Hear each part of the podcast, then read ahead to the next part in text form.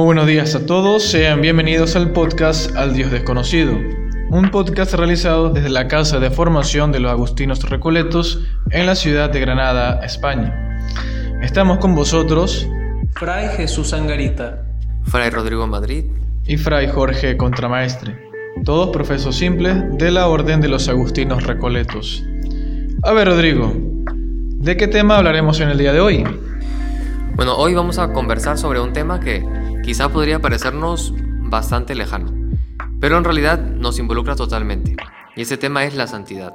O sea, ¿te refieres a que hablaremos de aquellas personas que han vivido plenamente la caridad, han sabido amar y seguir a Cristo en su vida cotidiana, según lo que decía Benedicto XVI? De ellos, pero no solamente de ellos, sino también de la santidad como un camino al que estamos llamados todos. Vamos a ver qué podemos conversar hoy. Noviembre es un mes muy interesante, porque tanto la Iglesia Universal como las familias religiosas tienen un recuerdo especial por aquellos miembros suyos que ya no están con nosotros. Nada más empezar el mes, tenemos la solemnidad de todos los santos y la conmemoración de los fines difuntos. Recordemos que en nuestro segundo episodio conversamos sobre cómo en distintas culturas y tradiciones se han ido estableciendo prácticas que buscan no perder ese vínculo afectivo, de agradecimiento y de recuerdo grato con nuestros seres queridos. Y aunque pueda parecer algo obvio, debemos notar que todos los buenos recuerdos que guardamos con ellos son de cuando estaban junto a nosotros, no después de que murieran. ¿Y qué es eso de ser santo? Muchas veces estamos tentados a vincular la santidad con personas que ya no están en este mundo, o con algo que tiene que ver solo con sacerdotes, religiosos o religiosas, pero nada más lejos de la realidad. La santidad es, en primer lugar, algo a lo que estamos llamados todos. Es vivir nuestra vida cotidiana desde la clave del amor, como respuesta a un amor más grande que hemos recibido primero. Nada más que eso. Claro, puede sonar algo muy sencillo, pero es todo un camino que estamos invitados a recorrer y en el que tendremos algunos trechos más ligeros y otros algo más difíciles.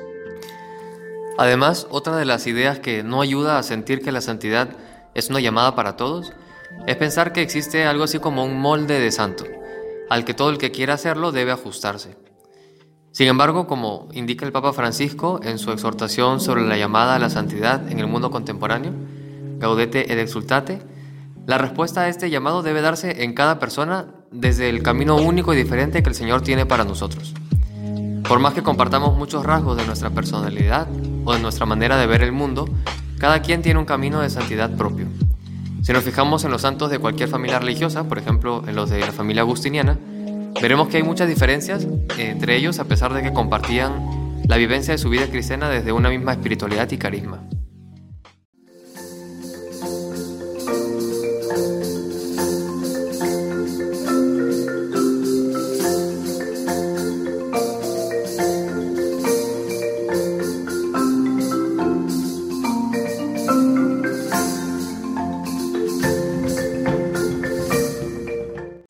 Ahora bien, en términos prácticos, ¿qué implica la santidad en la vida de cualquier persona?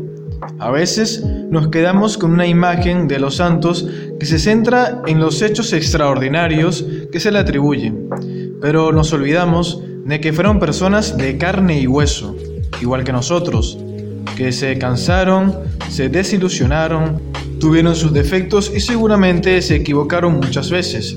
Sin embargo, a pesar de todo eso, dejaron que el amor de Dios fuera el que moviera sus vidas cada día. Eso es cierto. Nos cuesta hacernos a la idea de esa santidad de la puerta de al lado de la que habla el Papa Francisco, de ese reflejo de la presencia de Dios que se hace presente en acciones sencillas de personas cercanas a nosotros, en esos padres que educan a sus hijos con amor o trabajan sin cansancio para llevar el alimento a sus hogares, en los enfermos que llevan sus dolencias de la mejor manera y con tranquilidad en aquellos que dedican su vida a ayudar a otros. Al final, como menciona el Papa Francisco, la explicación más clara y sencilla de qué es lo que implica ser buenos cristianos y santos la podemos encontrar en las bienaventuranzas, que deberían ser como nuestro carnet de identidad. Ser buen cristiano es hacer, cada uno a su modo, lo que Jesús dijo en el Sermón de la Montaña. Además, en el mundo actual en el que vivimos, donde vemos que hay tanto egoísmo, tanta ansiedad, tanta tristeza, el Papa indica que hay cinco características que no deberían faltar en nuestro seguimiento de Cristo y que podemos ir consolidando día a día en nuestra vida de cristianos. Ay, voy a poner música para esto, Rodrigo.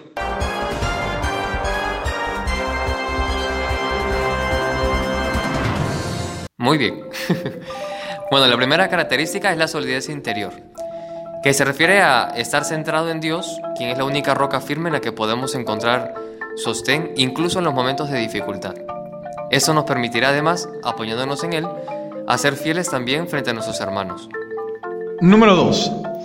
La alegría y el sentido del humor, algo que a mí me sobra. El Papa Francisco frecuentemente hace referencia a la importancia de la alegría en la vida cristiana. No hablamos aquí de la alegría pasajera que nos puede dar, por ejemplo, el obtener un logro o el tener algo, sino más bien del gozo que nos trae la presencia de Dios en nuestra vida, que nos permite reconocer sus dones a pesar de los momentos duros. La tercera característica es la audacia y el fervor ese empuje que nos lleva a salir de nosotros mismos, a dejar nuestras comodidades y miedos y salir a anunciar la buena noticia, enviados en misión por Jesús y con la confianza de que Dios es siempre fiel. La número 4 es el caminar en comunidad. El Papa remarca que el camino de la santidad es muy difícil si se vive aislado de los demás. En el seno de la comunidad, ya sea una familia, una parroquia, un centro de trabajo o alguna otra, se puede experimentar la presencia de Jesús e ir caminando en la santidad a partir de detalles pequeños de cada día. La última característica es hacer de la vida una oración, tanto en los momentos a solas con Dios como en las actividades de cada día. Una oración que no necesariamente se exprese en momentos largos o de sentimientos fuertes, pero sí en un deseo continuo de Dios que se hace presente en nuestra historia personal. Como vemos, la santidad no significa para nada el tener a personas que casi que no parecen humanas, sino más bien todo lo contrario, en ser seres humanos abiertos a la acción de Dios, que nos sentimos amados, perdonados y salvados por Él, y que nos dejamos guiar por su Espíritu.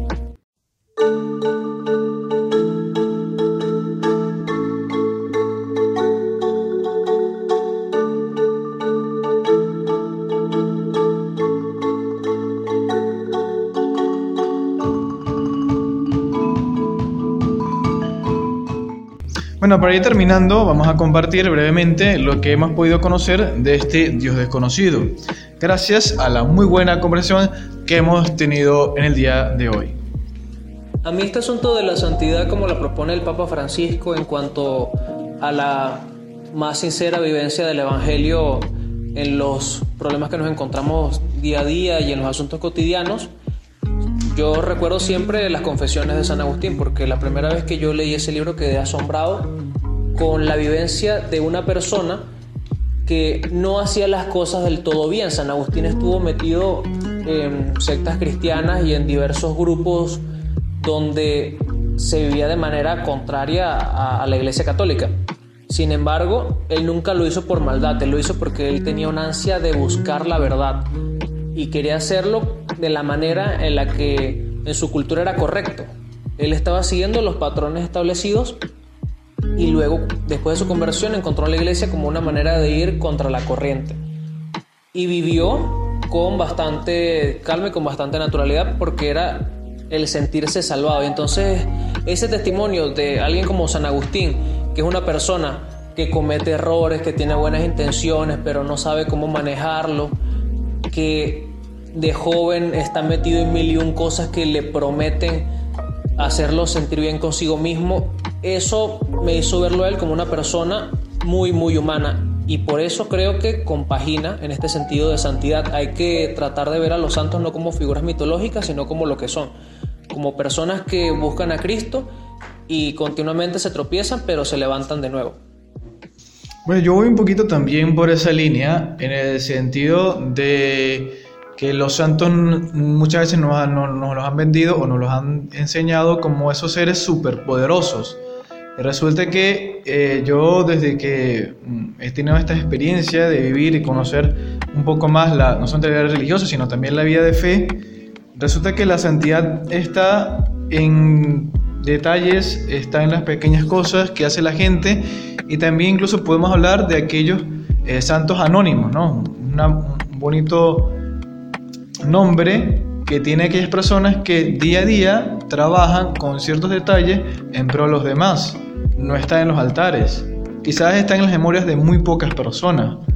Sin embargo, esas personas, esos pequeños santos anónimos, son los que con su gota, con su grano de arena, construyen eh, el reino de Dios y hacen que los demás puedan también reconocer a Dios detrás de esas acciones, porque fíjate que la santidad también es eh, esa capacidad de reconocer a Dios detrás de las acciones, que Dios está presente en el mundo.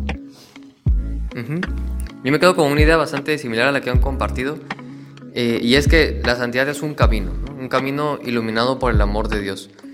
Al inicio de la, de la exhortación el Papa menciona algo que me parece muy importante. Él remarca que no todo lo que los santos dijeron o hicieron es plenamente fiel al Evangelio, sino que debemos ver el conjunto de sus vidas para poder rescatar de ella eh, ese camino de santificación que hicieron y que refleja algo de la figura de Jesucristo. Creo que esa idea deja ver muy claro que debe haber un discernimiento constante en nuestra vida y que éste se muestra en las cosas sencillas que vivimos en, en el día a día. Y por último vienen las recomendaciones. Empiezo yo. Además de recomendarles que lean o que ojeen al menos la exhortación Gaudete Exultate del Papa Francisco, que verdaderamente no tiene pierde, me gustaría dejarles dos canciones que nos muestran cómo la santidad no es algo ajeno a nosotros. La primera es ¿Quién es el que vieron pasar? de Cristóbal Fons. Y creo que podría ser muy buena compañera en algún momento de tranquilidad o de meditación que, que queramos tener. Esta canción nos recuerda que el caminar del cristiano no está desconectado de la realidad, sino que más bien se realiza día a día en ella, y lo hace sentirse y hacerse hermano de aquellos que están pasando por alguna dificultad. La segunda es una canción que nos podría venir muy bien para empezar el día. Es Enciéndeme de Hakuna Group Music, que nos habla de esa disposición necesaria para responder a la llamada que Dios nos hace amar cada día. Yo quisiera recomendar la película de San Juan Bosco que sacó la RAI a principios de la década, la década de los 2000. Es una película con la que yo crecí, me marcó bastante porque esa fue la idea que yo tuve de, santo y de sacerdote durante un tiempo, una persona que es cercana, que transmite el Evangelio, que no pierde una oportunidad para hablar de Dios y que siempre está compartiendo con las personas que están en, su, en su ambiente. Don Bosco era como muy multifacético porque jugaba al fútbol con los niños, tocaba el piano, hacía malabares, contaba chistes, era una persona muy agradable y creo que la sensación de santidad que me dejó es que para querer ser así, para querer ser buen discípulo de Jesucristo, hay que ser cercano con la gente y tratarlos con mucha naturalidad. Entonces, si pueden, aprovechenla. Tiene dos partes de hora y media cada una, entonces es como una película larga de tres horas. Bien, yo más o menos voy por esa línea también. Yo quisiera recomendar la, la película eh, del Papa Juan Pablo II. También tiene dos partes, está en dos partes y es, es, extensa, ¿eh? pero la verdad es que vale la pena porque muestra la, la gran humanidad, pero también eh, los grandes retos que tuvo este hombre en su momento y fiel a su momento supo llevar adelante no solamente la iglesia como lo conocimos, sino también mucho más atrás, todo lo que fue su proceso de discernimiento, de seguir adelante por la iglesia y por la santidad. Y también yo quiero recomendar una trilogía, unos libros, ¿no? para la gente que aún lee. Eh, eh, la trilogía habla sobre los inicios del mundo cisterciense. Yo personalmente quisiera que si no se van a leer los tres libros, leanse uno solo, que es la familia que alcanzó a Cristo, que es la vida de la familia de San Bernardo de Claraval. Es una joya, es como una especie de, de oro en bruto ese libro y se lo recomiendo muchísimo porque no solamente habla de un santo, sino habla de la vida santidad que es posible en una familia, a pesar de las dificultades, porque ellos vivieron en un mundo repleto de guerras, repleto de muchas contradicciones.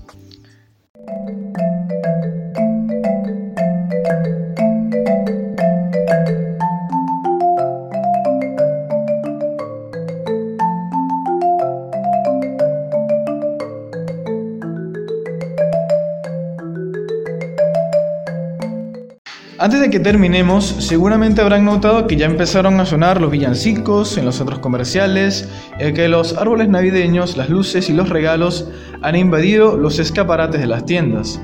Pues bien, eso solo puede indicar una sola y sencilla cosa. Ya está cerca la Navidad. Y es cierto, ya empezamos el tiempo del Adviento, que nos ayuda a prepararnos para la gran celebración de la Navidad. Por ello, esta semana queremos proponerles un reto. Este primer domingo nos invita a no dormirnos, a vigilar e ir por la vida con los ojos del corazón bien abiertos. Por lo que les proponemos en estos días acercarnos y echarle una mano a alguien con quien normalmente no compartamos mucho.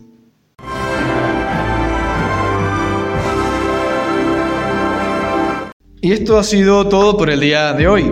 Gracias por acompañarnos y a conocer mucho más a este Dios desconocido.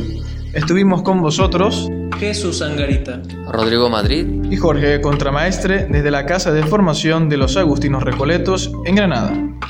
Recuerden que nos pueden seguir en Instagram como arroba al Dios desconocido y también como arroba teologado monachil. Y Jesús, ¿qué canción vamos a escuchar en 30 segundos para no infringir los derechos de autor? Vamos a escuchar la que tú ya recomendaste, Enciéndeme de Hakuna. Enciéndeme.